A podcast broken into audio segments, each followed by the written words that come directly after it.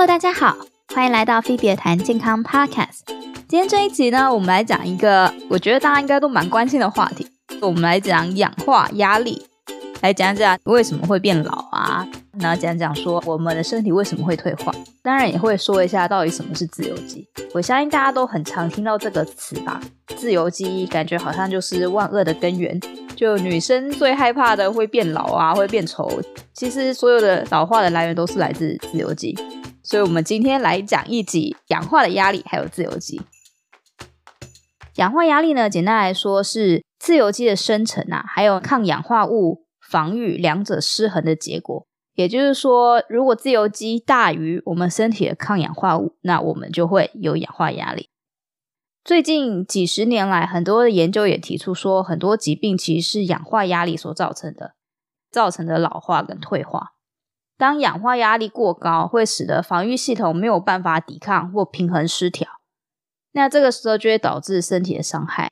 我们身体的每一个细胞里面呢，都有一个叫粒线体的火炉，负责消耗氧气跟产生能量，也就是我们必须要用的 ATP 还有水。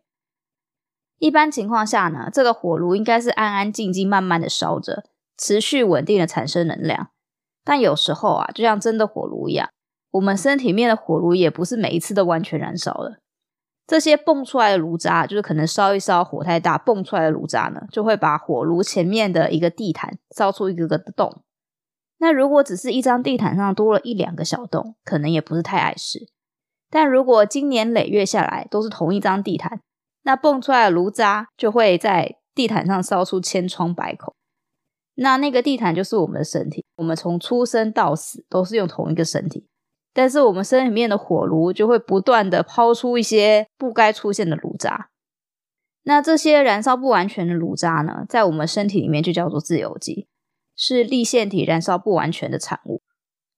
自由基因为有很强的化学反应活性。会去到处氧化很多重要的细胞分子，像是蛋白质啊、DNA、脂肪、细胞膜等等，所有身体的一切细胞都没有办法逃脱它的魔掌。被自由基氧化的物质呢，会产生损坏性的过氧化反应，破坏我们的细胞，造成细胞的结构跟功能性的损害，老化啊、免疫系统低下啊、白内障啊、心血管疾病、脑部机能的障碍、癌症这些疾病的发生。都跟自由基的伤害有关系。还好呢，我们身体天生有一套对抗氧化压力的系统，叫做抗氧化免疫系统。但我们的这套系统呢，因为现代人一些不好的生活习惯，这套纯天然的系统大部分时间都是不够用的。我们身体的抗氧化免疫系统会跟自由基 PK，如果自由基的数量占了上风，我们身体就会开始慢慢的变老跟退化。那如果免疫系统赢了的话呢，我们就暂时打赢了这一仗，等待下一次大战。那有方法可以帮助我们的抗氧化免疫系统吗？其实是有的，我们可以多吃蔬菜啊、水果或是营养补充品，补充一些抗氧化物。如果抗氧化物在数量上超过自由基的话，身体就可以暂时延缓氧化压力，也可以暂时延缓老化。不过这是一个长期抗战。要一直维持这个状态几乎是不可能的，所以不断的补充抗氧化物只能延缓我们身体老化。最常见的抗氧化物有像是维生素 C 啊、维生素 E、维生素 A、贝塔胡萝卜素、茄红素、Q10、硫辛酸跟一些生物类黄酮。除了这些在前线打仗抗氧化物之外呢，我们还会需要一些后勤补给，就是维生素 B 群、抗氧化矿物质。像是铜啊、锌啊、锰啊、硒这些后勤补给呢，会帮助抗氧化物中和自由基的单电子，变成稳定的电子对，这样自由基就不会再去破坏我们的身体细胞了。虽然呢，自由基是身体自然产生的，但是有一些环境因素跟生活习惯会加速自由基的产生。第一种就是过度运动，特别是无氧运动。无氧运动就是像重训。还有一些呃练肌力的东西，因为氧气供应不足啊，那你又需要短时间很大量的能量，就容易会导致燃烧不完全。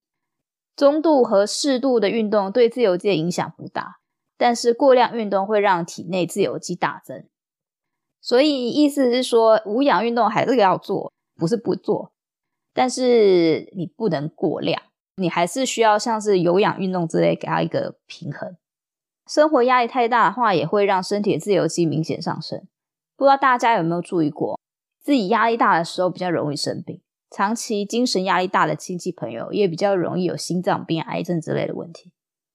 那当然还有空气污染啊，像是二氧化硫、二氧化氮等等。所以其实城市里面的人是比较不好的。那还有抽烟啊，跟食物还有水的污染，像是重金属跟化学废料。当然，阳光中的紫外线呢也会产生自由基，所以才会有皮肤癌这种说法。如果要挑选防晒乳的话，尽量选可以同时防 UVA 跟 UVB 这两种的产品，因为这两种其实都会产生自由基。当然，药物跟辐射也会产生自由基啦。如果以上的这些你都无法避免的话呢，就多吃点抗氧化物吧，不无小补。那今天这集就到这里了，希望对你有用。那欢迎大家在下面留言告诉我你喜欢什么主题，那你有什么想说的话，告诉我说你觉得哪里可以改进。那今天这集就到这里喽，希望你喜欢，我们下次见。